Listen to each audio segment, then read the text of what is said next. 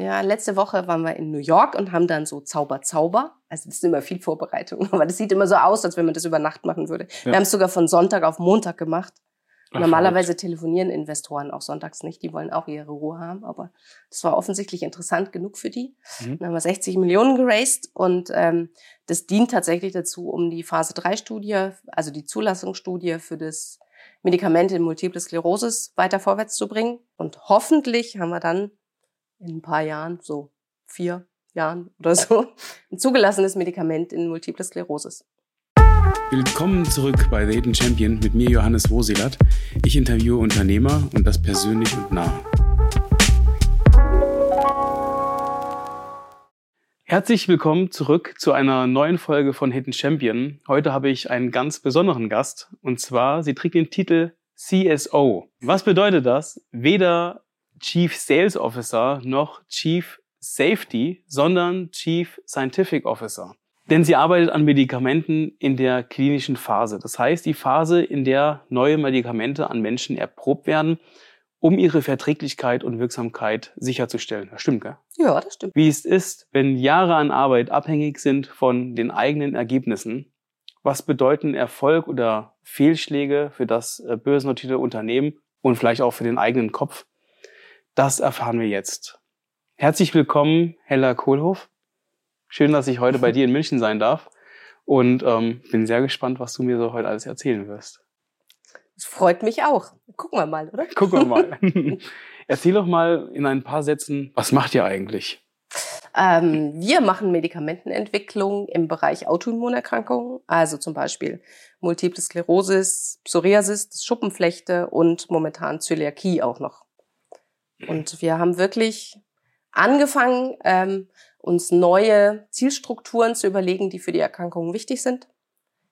Haben dann Small Molecules, also sogenannte Small Molecules entwickelt, also kleine chemische Moleküle, die einen Einfluss auf diese Zielstrukturen haben, die dann getestet in Zellen, dann in Tiermodellen und dann schließlich mit unserem CMC-Team äh, quasi in verabreichbare Formen gebracht, also wie Tabletten oder Kapseln. Und das testen wir jetzt gerade im Menschen. Und hoffentlich haben wir dann in ein paar Jahren, so vier Jahren oder so, ein zugelassenes Medikament in Multiple Sklerosis. Das hört sich erst nach einer total langen Arbeit an, mhm. weil das muss man ja erstmal entwickeln. Ja, absolut, absolut. Also wir hatten den Vorteil, als wir die Firma gegründet haben, haben wir ähm, einen Asset-Deal gemacht mit unserer vorherigen Firma und haben zwei Projekte rausgekauft. Also das heißt, wir haben da nicht bei Null angefangen, sondern da hatten wir schon ein Medikament, das war schon mal in einer leicht anderen Form getestet worden. Und da mhm. konnten wir drauf aufbauen. Okay, euch gibt's auch noch gar nicht so lange, oder? Seit 2016 haben wir uns gegründet. Okay, mit wie viel Mann? Äh, zu viert waren wir, zwei Chemiker, ein Mediziner und ich als Biologin. Okay. Genau. Nein, das Dream Team. Cool. nee, echt gut. Also wenn das wirklich so gefächert habt, aufgestellt ist. Ihr habt wirklich bei Null gestartet? Ja, wir haben bei Null gestartet. Wir haben beschlossen, wir wollen das machen, haben mit Investoren gesprochen, weil man das ja finanzieren muss, haben quasi parallel zur Finanzierung diesen Asset-Deal gemacht mhm. und haben dann losgelegt. Und heute seid ihr sogar gelistet. Ja. Und zwar ihr seid Aktiengesellschaft genau. und ihr seid gelistet ähm, bei Nasdaq. Genau, am Nasdaq in New York. Am Nasdaq, am, genau. Also ich glaube, man sagt am Nasdaq. Wir sagen es immer am Nasdaq. Ja. genau. Und wie kriegt man das nach so einer kurzen Historie hin? Also wir ähm, haben ja, wie gesagt, die Firma 2016 gegründet und haben immer gesagt, irgendwie, irgendwann müssen wir ja mal gucken, dass wir mehr Geld reinkriegen, damit wir die ganze klinische Entwicklung auch machen können. Mhm. Und hatten die Überlegung, das am europäischen, am europäischen Börsenmarkt zu machen, also am Euronext oder als Alternative am Nasdaq in den USA. Ähm, haben tatsächlich zu der Zeit überlegt, wie wir das am besten machen, immer so mit dem Ziel, ja, wir, das dauert so ungefähr ein Jahr, bis wir alles vorbereitet haben, um das zu machen. Mhm. Und dann waren wir im, wann waren das? 2018 mhm. war völlig klar, wir wollen mit unseren Sachen auch Phase 3 Studien machen und das lässt sich über eine private Aktiengesellschaft nicht finanzieren. Also das mhm. sind mhm. Studien, die kosten 100 Millionen plus. Echt? Also, ja, die sind, okay. also Phase 3 Studien, da braucht man wahnsinnig viele Patienten und die dauern einfach lange und verschlingen ein irres Geld. Mhm. Und dann haben wir überlegt, okay, wie können wir es finanzieren? Kamen tatsächlich gerade zurück von einem ähm, Besuch in Paris, wo wir mit Investoren auch gesprochen haben, mit einer Bank gesprochen haben und hatten gleichzeitig das Angebot von einer amerikanischen Bank, die im Prinzip eine Firma gesucht hat, ähm, die mit einer anderen Pharmafirma, die schon Nester gelistet war, ähm, zu verschmelzen mhm. und damit halt quasi den Investoren, die in dieser anderen Firma investiert waren, aber es keine Projekte mehr gab, weil das Projekt abgestürzt war, quasi wieder einen Wert zu geben. Und ähm, das haben wir dann sehr witzig zwei Stunden lang wild diskutiert und haben dann gesagt, okay, wir versuchen das mal mit dem Reversed Merger. Also so heißt das, wenn quasi eine amerikanische Firma, die börsennotiert ist, und mhm. dann ähm, wird eine Bank beauftragt, um irgendwie diese, den, den Aktionären diesen Wert zu erhalten oder mehr Wert zu generieren. Und ähm, die Bank wird beauftragt, andere Firmen zu finden, die interessant sein könnten, um mit ihren Projekten da reinzukommen. Und dann waren wir auf der Liste und haben uns beworben. Das war damals gefühlt ein irrer Aufwand, diese mhm. ganzen Dokumente zusammenzustellen und haben uns dann entschieden, okay, das machen wir jetzt, haben das eingereicht, diese Bewerbung und sind dann Zweiter geworden. Also erster Verlierer haben und haben dann gedacht, okay, also na, nicht genommen. Nicht genommen. Und, okay. Also das war, ich weiß es gar nicht, 50 Firmen, die quasi da ihre Bewerbung abgegeben haben und wir sind Zweiter mhm. geworden. Was eigentlich für so eine kleine deutsche Klitsche schon ganz gut war, fanden wir, aber hilft halt nichts, wenn man nur Zweiter wird und nicht Erster, weil dann hat man nichts. Ist man nicht drin? Nee, dann ja. ist man raus. Wir haben dann hinterher festgestellt, hm, das war schon so ein Deal, den hatten die vorher schon eingetütet. Also wir hätten eh keine Chance gehabt. Waren relativ frustriert, ehrlich gesagt. Und dann kam, glaube ich, ich weiß nicht mehr, zwei Wochen später kam die nächste Bank und sagte, hey, wir haben hier was für euch und wollt ihr nicht mitmachen? Und dann haben wir war das so eine ähnliche Konstellation? Genau, exakt. Genau. Eine Hülle, die da war? genau, eine Hülle, die da war von äh, die Firma, ähm, die da quasi ihre Phase 3 Studie leider nicht geschafft hat und damit kein Projekt mehr hatte, war Vital Therapies. Ist auch kein Geheimnis. Mhm. kann man in mhm. jeder oder kann man in der Pressemitteilung lesen. Mhm. Und ähm, wie gesagt, andere Bank kam auf uns zu, hat gesagt, hier, ähm, wollt ihr? Und dann haben wir erst gesagt, boah, nee, das machen wir jetzt nicht. Das ist ja wieder, es wird wieder nix und nervt Aber ihr habt das nur. Paper ja schon eh ähm, Gen auf, Genau, und dann sagt ne? mein ja. einer Kollege, hey, wieso? Ich muss doch nur den Namen austauschen. Das mache ich in zehn Minuten und dann reichen wir das ein. Und dann haben wir es tatsächlich einfach gesagt, okay, scheiß drauf, wir machen das jetzt einfach. Mhm. Und dann haben wir es gemacht und dann war das schon noch eine Menge Aufwand. Also aber tatsächlich, es hat funktioniert. Wir haben dann am 6. Januar 2019 haben wir bekannt gegeben, okay, wir wollen einen Reverse Merger mit der Firma machen und dadurch halt ein Börsenlisting kriegen. Nebenbei mussten unsere Aktionäre, also unsere Altaktionäre, nochmal kurz 30 Millionen finden und die investieren, damit das Ganze fliegt. Okay. Haben sie auch geschafft und dann sind wir im April 2019 offiziell ein börsennotiertes Unternehmen geworden am Nasdaq. Hattet ihr Bedenken gehabt bei diesem Reverse Merger, dass vielleicht da andere Interessen im Hintergrund sind, die ihr jetzt nicht absehen könnt? Oder war das schon ganz klar, dass ihr dann eure Freiheiten äh, dann trotzdem beibehalten könnt? Ja, ja. Also das ja. war klar für uns und wir haben auch, also dieser Zusammenschluss mit der anderen Firma war ja im Prinzip so, dass wir die die Hülle dieser Firma gekauft haben. Wir haben einen einzigen äh, Mitarbeiter quasi übernommen dann letztendlich. Also wir hatten am Anfang, glaube ich, noch drei, vier, die dann die Buchhaltung und alles gemacht haben, weil die, die konnten das einfach schon und wir konnten es ja noch nicht nach dem ja. neuen System. Und ähm, der eine, den wir übernommen haben, der ist auch immer noch äh, Chairman of the Board, also unser cool. wichtigster Mann hier in der Firma. War der Schritt für dich einfach zu sagen, ähm, ich nehme das raus aus dieser alten Firma und wir gründen uns neu?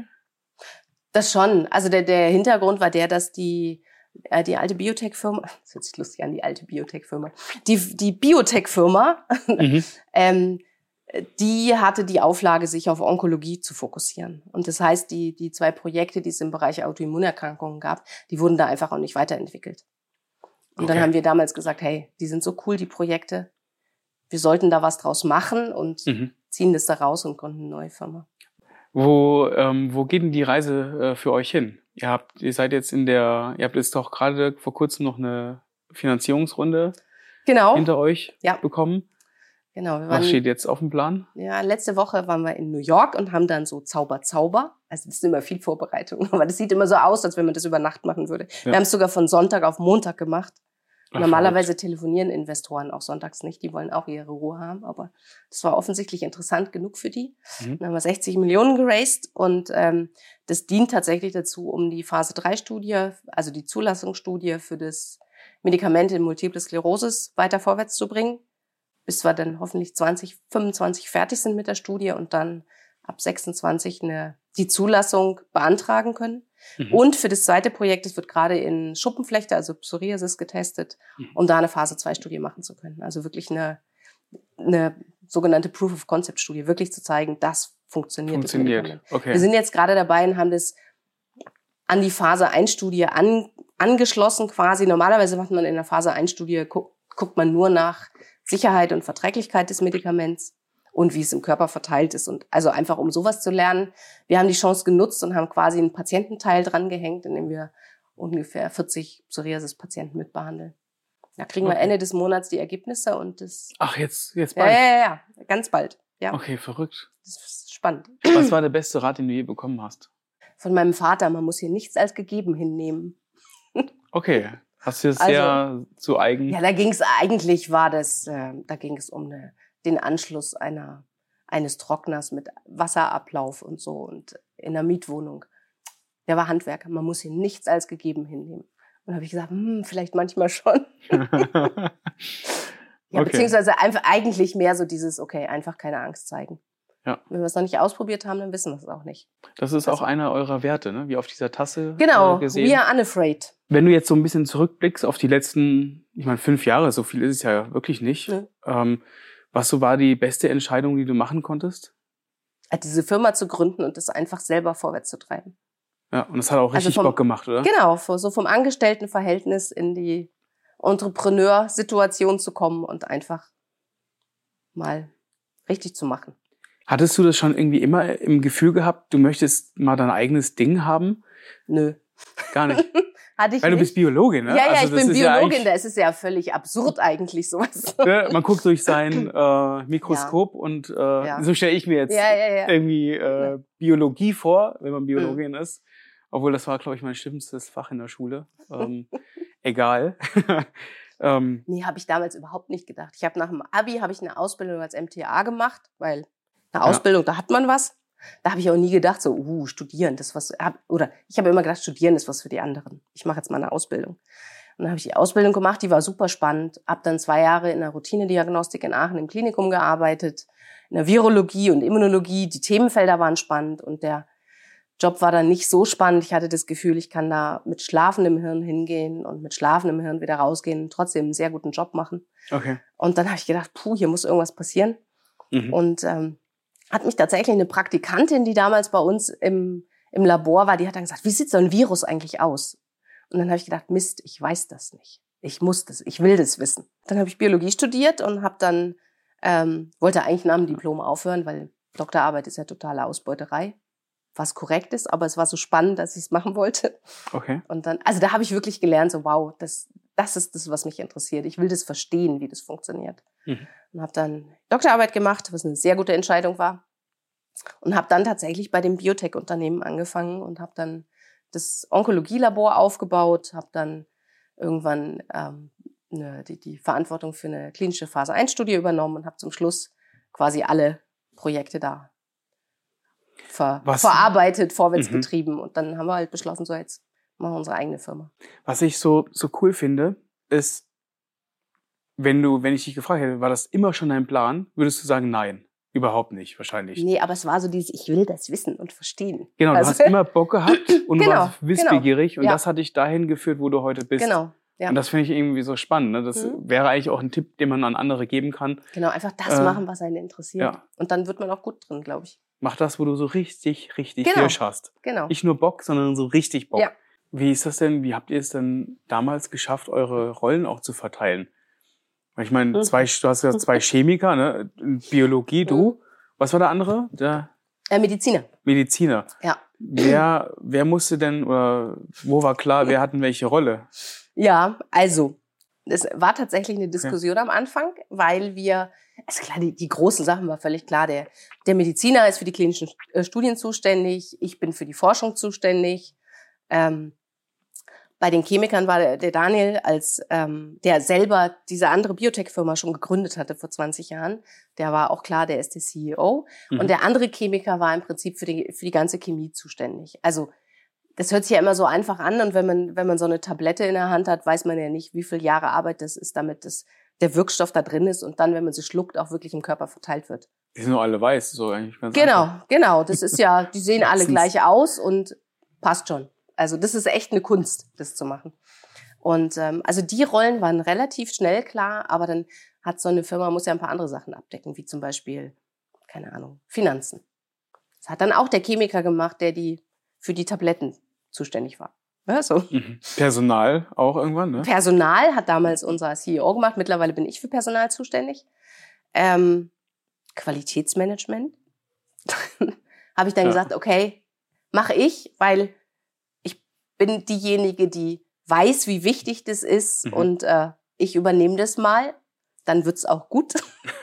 nee, das war tatsächlich so. Das ist einfach, Qualitätsmanagement ist super wichtig und es gibt wenige, die das gerne machen. Also, weil das Mhm. hat immer so den leichten Störfaktor, so da kontrolliert einer. Ist aber super wichtig. Okay. Also, ist wie so ein Controller bei den Finanzen. Der ist auch super wichtig, aber na, Nicht so weiß ich gesehen. nicht, wie, ja. genau, und so haben wir uns dann die, die Jobs verteilt. Also jeder hatte ein paar Kröten zu schlucken und Mhm. jeder durfte das machen, was er am liebsten machen wollte. Und Und Ja. heute entscheidet ihr immer noch alleine. Wir sind tatsächlich, also wir sind ja mittlerweile nur noch drei von den Gründern übrig geblieben. Der eine ist schon ausgestiegen. Ähm, und tatsächlich die, die absolut relevanten Entscheidungen, die machen wir hier im Management. Also mit meinem einen Chemiker Zusammen. und mit meinem Medizinerkollegen.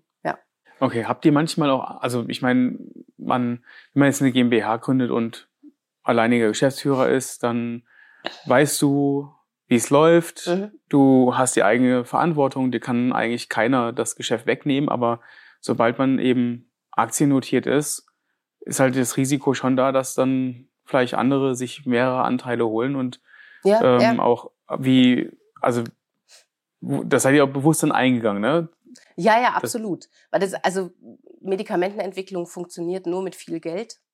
Und, Mhm. Also ich habe jetzt privat nicht irgendwie 60 Millionen, die ich in so ein? Medikament nee, irgendwas ist schief gegangen, aber habe ich leider nicht.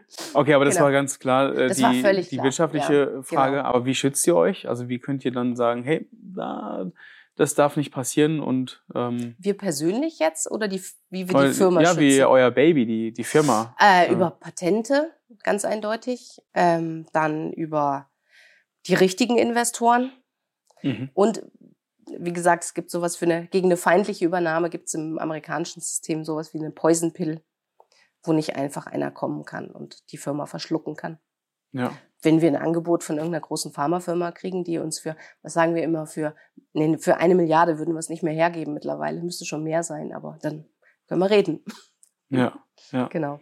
Okay, das heißt, die Poison-Pille, die treibt Die dann den. Preis dann ja, so ja, weit abs- nach oben. Genau, genau. Ähm, also über, über die Patentpreise wahrscheinlich oder, oder über die. Ja, über, also machen? unsere Projekte sind über Patente geschützt und Okay. ähm, da, da kommt man auch nicht drum herum. Also es kann jetzt nicht einer sagen, hey, Immu 935 ist so ein cooles Molekül, ich synthetisiere das mal nach und mache meine eigene Entwicklung. Geht nicht. Hast du ein Lebensmotto? Spaß haben. Das ist ein gutes Glücklich Motto. sein und Spaß haben. Glück und Spaß. Funktioniert auch echt gut. Und du fährst mit dem Fahrrad jeden Tag hier ja, an die jeden Arbeit. Tag eine halbe Stunde mit dem Fahrrad. Also halbe hin, halbe zurück. Genau. Hat mich neulich jemand gefragt, ja, was machst du denn bei Regen? Ich so, äh, eine Regenjacke anziehen und vielleicht eine Hose, eine Regenhose, wenn es zu nass wird. Und ich habe sogar Gummistiefel, ganz ehrlich. Aber das befreit, ne? Also du kommst Das hier an, bist ja. ganz äh, Ja. frisch. Äh, Ja. Obwohl man sich bewegt hat, ähm, geht man ganz anders. Ja, das ist so ein bisschen wie, wie Zähneputzen. Ich gehe halt morgens zu meinem Fahrrad und fahr los. Ja. Ja, finde ich gut. Hast du, hast du einen Helden in der Wirklichkeit? Wo du sagst, hey, das, das ist ein cooler Charakter, den will ich gerne mal kennenlernen oder ähm, Ah, okay. auf ihn oder ja, du hast jemanden, wo du sagst, hey, das, das steht auch noch auf meiner Liste, das will ich auch gerne mal erreichen. Ich durfte letzte Woche einen Nobelpreisträger in äh, Medizin kennenlernen. Der war Cool. cool, aber auch nur ein normaler Mensch, habe ich festgestellt. Der kocht das Wasser auch. ja, äh, genau, Bis, ja, bis kurz vorm. genau. Glaubst du, eine glückliche Kindheit ähm, führt zum Erfolg? Ich glaube, sie hilft auf jeden Fall, wenn man da in einer glücklichen Kindheit, also bei mir war es zumindest so, einfach so ein Grundvertrauen hat. So dieses wird schon klappen. Mhm. Und wenn es nicht klappt, dann muss ich es halt anders probieren. Wie haben dir das deine Eltern weitergegeben? Ich glaube, die haben mich einfach immer ganz viel machen lassen. Ausprobieren, unterstützt, wenn es notwendig war, auch gesagt, hm, da können wir dir jetzt nicht helfen, musst du alleine machen. Also. Ja. Und ich habe ja auch noch, äh, ich habe noch drei Schwestern, mit denen ich aufgewachsen bin. Und äh, das ist auch cool. Bist du die Jüngste? Nee, die vorletzte bin ich. Okay. Genau. Und es ist einfach so, so ein Power-Club, würde ich Mhm. sagen. Ja, auch Ja. mit, mit Geschwistern aufzuwachsen. Ja, ja, ist sowieso, super. ne? Ja, Da äh, ziehen sich die Notfall kann Männer man sowieso, genau. Im Notfall kann man äh, eine Front bilden gegen die Eltern. ja, da ziehen sich die Eltern sowieso ein bisschen, Ja. bisschen zurück. Ja, da war schon ein bisschen Erziehung auch unter, untereinander. Ja. Ja. Das, das merke ich, wenn man, ähm, ich meine, ich habe auch drei äh, Kinder und die beschäftigen sich auch ziemlich gut untereinander. Da muss man Mhm. gar nicht mehr, ähm, also man muss schon mal äh, was sagen, ne? ja, ja, natürlich, ja, ne? Und, genau. aber äh, trotzdem ist da eine sehr hohe Eigendynamik Mhm. äh, drin und das, ähm, glaube ich, wäre nicht, wenn man nur ein Kind hätte. Ja, glaube ich auch. Das Lustige ist aber auch, das bleibt immer so. Ne? Meine große Schwester bleibt immer meine große Schwester und meine kleine meine kleine Schwester. So vom, Ja, um wen mu muss ich mich kümmern und wer kümmert sich um mich? Ja. Das ist echt lustig. Also, Wenn du einen Tipp geben könntest an einen, der vielleicht auch direkt davor steht, äh, in die Selbstständigkeit Mhm. zu gehen, was würdest du denen mit auf den Weg geben wollen? Einfach immer offen bleiben und sich trauen, Sachen auszuprobieren. Also das, die Situation haben wir tatsächlich manchmal, weil wir halt mit, mit Startups auch sprechen oder mit Wissenschaftlern, die selber was machen wollen. Und dann sagen wir halt immer, ja, also das hat bei uns gut funktioniert. Heißt ja nicht, dass es bei euch jetzt auch funktioniert, aber zum Beispiel eine Firma, die im Biologiebereich nur Service anbietet, das ist echt ein hartes Brot. Wenn man die Chance hat, also dann selber Medikamentenentwicklung zu machen, ist die Bewertung von einer Firma schon mal ganz anders. Also ich würde das immer so, wenn ich die Möglichkeit habe, würde ich das immer so koppeln. Was hältst du von dem Spruch, Schuster, bleib bei deinen Leisten? Es ist zwiegespalten. Das eine ist super, wenn einer das kann, dann soll er das auch bitteschön so weitermachen. Aber auf der anderen Seite, äh, ja, man wird ja nie was anderes machen. Wenn er nicht irgendwie, also wenn er wirklich nur bei seinen Leisten bleibt, statt mal die coolen vom Nachbarn auszuprobieren. ja, und äh, das sieht man auch bei dir ein bisschen. Ne? Ich meine, wenn man aus der Forschung kommt und dann auf einmal dieses ganze Spielfeld Mhm. auf einmal Ja, ähm, ja, ja. vor sich hat und da musst du, da musst du lernen zu spielen. Ja. Und du musst es, Genau. du musst es Ja. dich dann reinfuchsen. Du musst Mhm. wissen, welche, welche Richtung schlägst du jetzt Ja. wie ein. Auch so ein Schon- bisschen was zum Beispiel, also wie gesagt, wenn ich mich mit Wissenschaftlern unterhalte, das ist ja immer, das macht einfach nur Spaß. Und dann, ich lerne immer wahnsinnig viel, das ist eigentlich das Coolste dabei. Denke mir so nach jedem Telefonat, ah, so war das, okay. Und dann kann man das gleich auch wieder anwenden.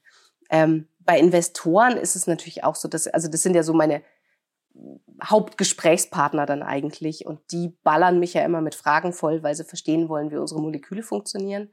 Und ähm, das macht wahnsinnig Spaß, weil ich, da hört man dann über die Fragen, die die stellen, weiß ich schon, ah, für nächstes Mal sollte ich mich vielleicht so vorbereiten. Mhm. Ja, also, es ist immer so ein, so ein Lernprozess, der echt Spaß macht.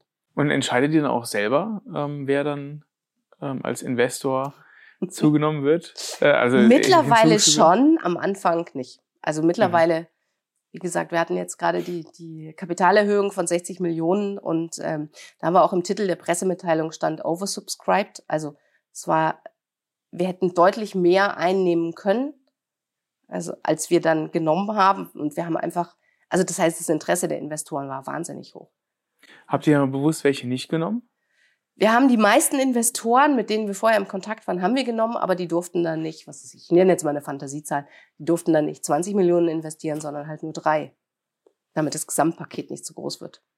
Ah, okay. Also- das heißt, die, die, die Macht, die dann ein Einzelner hat, Genau, sollte genau. unter einem gewissen Prozentsatz Genau. liegen. Deswegen, Das war wichtig für uns und ähm, wir wollten halt die Runde auch nicht zu groß machen, weil unser Aktienpreis ja irgendwie bei vier Dollar sonst was lag.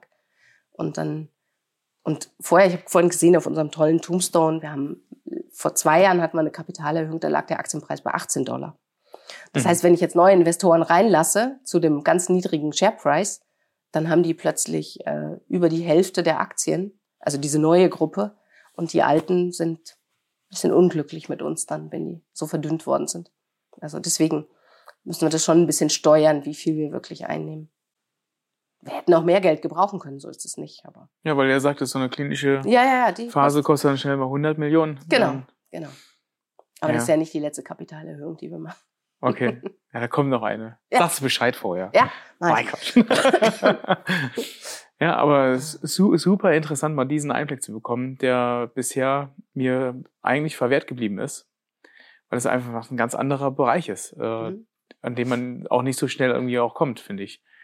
Oder auch in dieser frühen Phase. Ich meine, so Ja. schnell und so, Ja. so lebhaft voller ähm, Neugierde und äh, Arbeit, die ihr da drin reingesteckt habt. Ja, und auf einmal steht ihr da und ähm, seid gelistet und jetzt geht's halt darum, die Sachen auf die Straße zu kriegen. Genau, das Medikament, äh, die Phase 3 erfolgreich zu machen und dann eine Zulassung zu kriegen. Und das ist auch ein spannendes äh, Medikament, weil ähm, mein Opa ist nämlich daran gestorben. Hm. Ja. Und ähm, wenn man das natürlich schon vorher gehabt hätte, gut, wahrscheinlich ist es auch ein Medikament, was sehr früh eingesetzt wird und nicht erst zum späten Zeitraum Also das haben wir, tatsächlich ist es bei, ähm, bei Krebsmedikamenten, da sagt man immer, okay, First Line, Second Line, da ist genau vorgeschrieben, was man, was, was man wann kriegt. Bei äh, Multiple Sklerose gibt es so eine Regelung nicht. Also letztendlich ist es gerade in, in, ich weiß gar nicht, wie es in Deutschland ist, ehrlich gesagt, aber in Amerika ist es so, dass im Prinzip der, die Krankenversicherung sagt, so, wir zahlen dir, wenn bei dir Multiple Sklerose ähm, diagnostiziert wird, zahlen wir dir das erste Generikum, was du nehmen musst. Wenn das irgendwie nicht funktioniert und die Erkrankung weiterschreitet, dann kannst du ein anderes Medikament nehmen. Also die sind wahnsinnig kostengetrieben und sagen, jetzt nimmst du erstmal das. Funktioniert bei manchen. Wenn es nicht funktioniert, kannst du das nächste nehmen. Und deswegen können wir im Prinzip mit unserem Medikament relativ früh schon in die Patienten. Mhm. Und aber ich meine, es ist eine, eine lebenslange Erkrankung. Bei vielen wird die mit Mitte, Ende 20 diagnostiziert. Aber wirklich ähm, dann merken tut man es ja dann. Manche merken es sehr früh, also viele merken es, glaube ich, weil sie einfach einen, einen ersten Schub haben in Multiple Sklerosis. Der, der klingt dann wieder ab, aber das merkt man, was weiß ich. Man kann plötzlich nicht mehr sehen für eine bestimmte Zeit oder man hat irgendwie, man, man fühlt nichts mehr oder man kann nicht ordentlich laufen. Dann gehen die meisten zum, zum Arzt und sagen, hey, da stimmt was nicht, bis dann die Diagnose gestellt wird. Das dauert ein bisschen.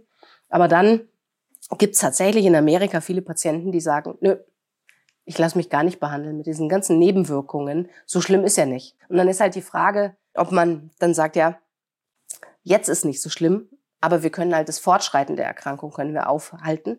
Mhm. Also heilen kann man das nicht bisher.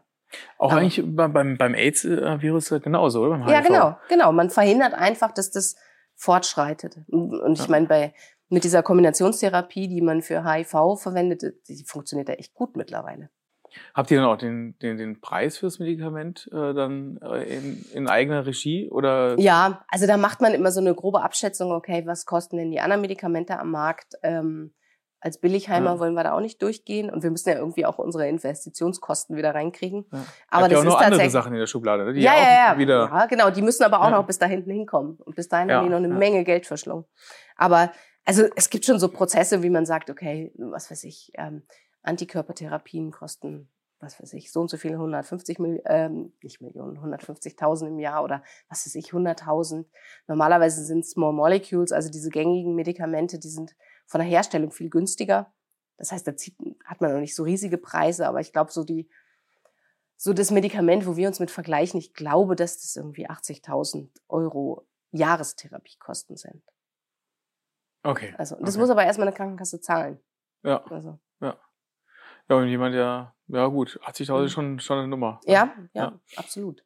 Hast du einen Mentor? Ich glaube keinen offiziellen, aber ich habe so einen, meinen Sparring-Partner, das ist der Daniel, so im Sinne von, dass wir die Sachen einfach diskutieren können. Und Daniel ist der CEO? Genau. Ich, ich zeige immer auf den Stuhl, der sitzt da aber. Ach, der, der vorhin auch der reingelaufen ist. reingekommen ist. Genau, das war sein hab ich, Platz. Äh, Genau, deswegen- sein Platz und äh, wir haben ein Büro zusammen. Ja. Okay, Ja. okay. Ja, dann ist es entschuldigt, dass er hier rein spaziert ist. Nein. Ist entschuldigt, oder? Dass er Ja, seinen ja. Computer geholt hat, um Ja. weiterzuarbeiten. Hella, vielen Dank. Danke sehr, ebenfalls, sehr, hat sehr viel Spaß gemacht. Wenn die Kamera nicht da wäre, würde ich es auch nicht merken. Es könnte auch so einfach Gell? ein bisschen quatschen sein. Bisschen, bisschen quatschen. Genau.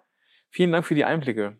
Also für, für mich super interessant und ähm, bin gespannt auf äh, was Wir reden dann 2026 weiter, wenn unser Medikament zugelassen ist, okay? Oh ja, das, das klingt gut. Da reden wir nochmal. Ja, machen wir. 2026. Wenn euch die Inhalte gefallen, dann teilt sie mit anderen, redet drüber und gebt uns ein Follow. Bis bald, euer Johannes von Hidden Champion.